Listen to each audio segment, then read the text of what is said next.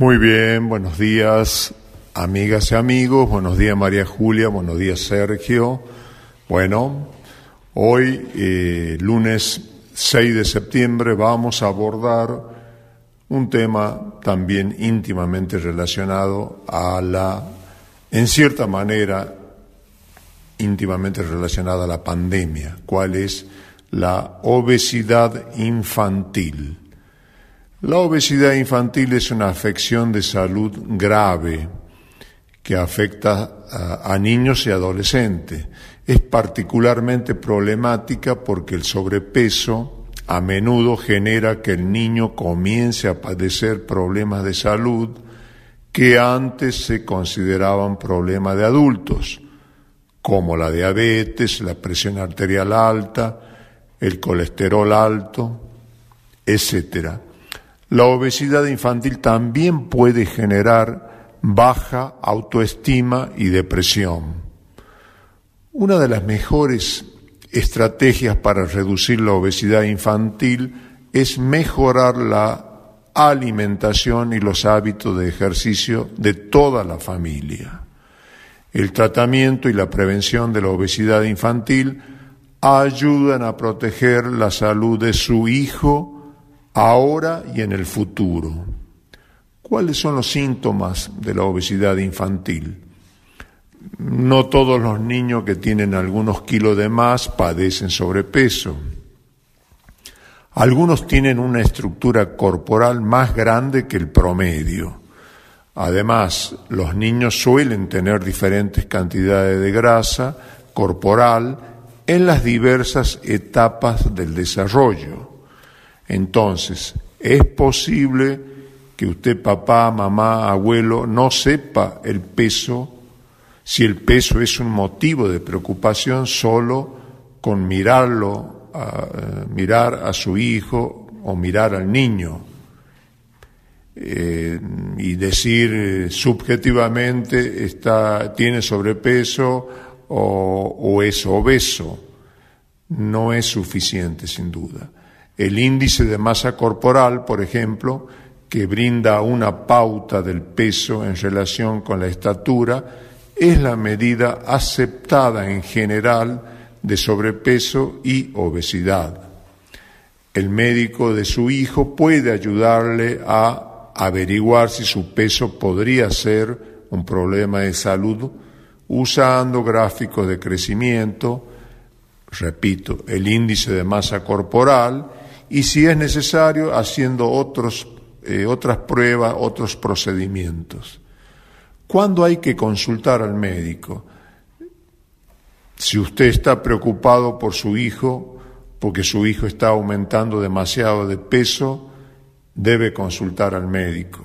El médico tendrá en cuenta los antecedentes de crecimiento y de desarrollo los antecedentes familiares de, la relación entre peso y altura y la ubicación de su hijo en las tablas de crecimiento. Esto puede ayudar a determinar si el peso de su hijo se encuentra dentro de un rango no, saludable. Em, ¿Cuáles son las causas de la obesidad infantil? Bueno, los problemas relacionados con el estilo de vida, hacer poca actividad física, consumir alimentos y bebidas con muchas calorías, son los principales causantes de la obesidad infantil. Los factores genéticos y hormonales, sin embargo, también pueden tener cierta influencia. Los factores de riesgo, que son muchos los, conocidos también y aplicados eh, y venimos comentándolos en, las columnas este, anteriores, factores de riesgo que ocurren también con mayor frecuencia en los adultos. Los niños no están exentos de estos factores de riesgo. Muchos factores, generalmente combinados, aumentan el riesgo, el riesgo de su hijo de tener sobrepeso.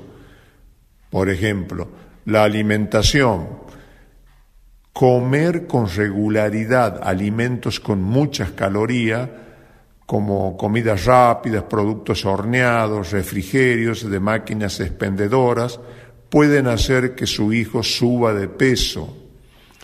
Los dulces y los postres también pueden causar aumento de peso y cada vez hay más evidencia que indica que los tragos dulces, como los jugos de frutas y las bebidas isotónicas, son los culpables de la obesidad en algunas personas. ¿Qué otro factor de riesgo? La falta de ejercicio. Los niños que no hacen mucho ejercicio tienen más probabilidad de subir de peso porque no queman tantas calorías. Pasar demasiado tiempo en actividades sedentarias como mirar televisión o jugar a, videojuegos también contribuye al problema. Además, los programas de televisión suelen incluir anuncio de alimentos no saludables. ¿Qué otro factor de riesgo para el niño? Los factores familiares. Si su hijo viene de una familia con sobrepeso, tiene más probabilidades de subir de peso. Esto es cierto especialmente en un entorno donde siempre hay alimentos con muchas calorías y donde no se alienta la actividad física. También tenemos los factores eh, psicológicos. El estrés personal, parental y familiar puede aumentar el riesgo de un niño de padecer obesidad. Algunos niños comen de más para afrontar problemas o canalizar sus emociones, como el estrés, o para combatir el aburrimiento es posible que sus padres tengan tendencias similares. ¿Qué otros factores de riesgo? Tenemos los factores socioeconómicos. En algunas comunidades las personas tienen recursos limitados y poco acceso a los supermercados. Como resultado suelen elegir comida semi preparada que no, que no se echa a perder rápidamente, como comidas congeladas, y galletas saladas y dulces.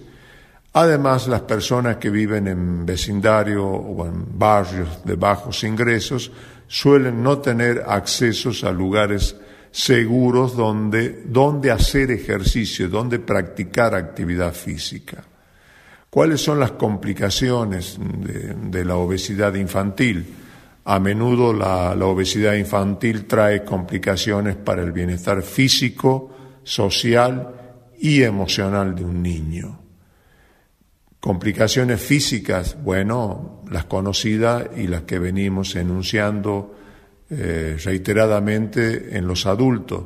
Las complicaciones físicas de la obesidad infantil pueden incluir diabetes tipo 2, colesterol alto y presión arterial alta, dolor articular, problemas respiratorios, enfermedad del hígado graso no alcohólico, Voy a detenerme un poquito en dolor articular y problemas respiratorios.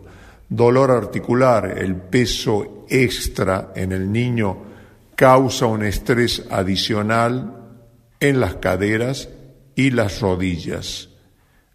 Un estrés, una tensión, una fuerza en las caderas y en las rodillas.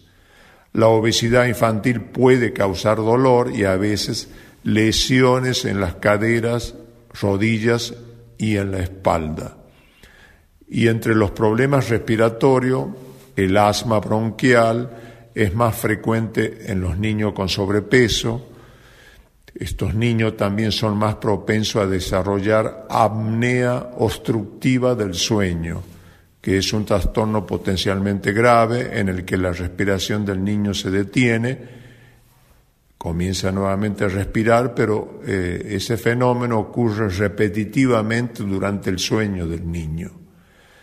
Y el, bueno, dijimos recién la enfermedad del hígado graso no alcohólico, que es similar a la que ocurre por el depósito graso en el hígado, similar a lo que ocurre en el adulto. Complicaciones sociales y emocionales de la obesidad infantil los niños con obesidad pueden experimentar provocaciones y acoso por parte de, sus pares, de sus amiguitos. Esto puede eh, provocar la pérdida de autoestima y un riesgo elevado de depresión y ansiedad. ¿Cómo se, se aplica la prevención? ¿Cómo se ejerce la prevención de la obesidad infantil? Bueno, para ayudar a prevenir el aumento de peso excesivo de su hijo, usted puede hacer lo siguiente, dar un buen ejemplo, hacer de la alimentación saludable y la actividad física regular un asunto familiar. Todos se beneficiarán y nadie se sentirá señalado. Tener a mano colaciones saludables.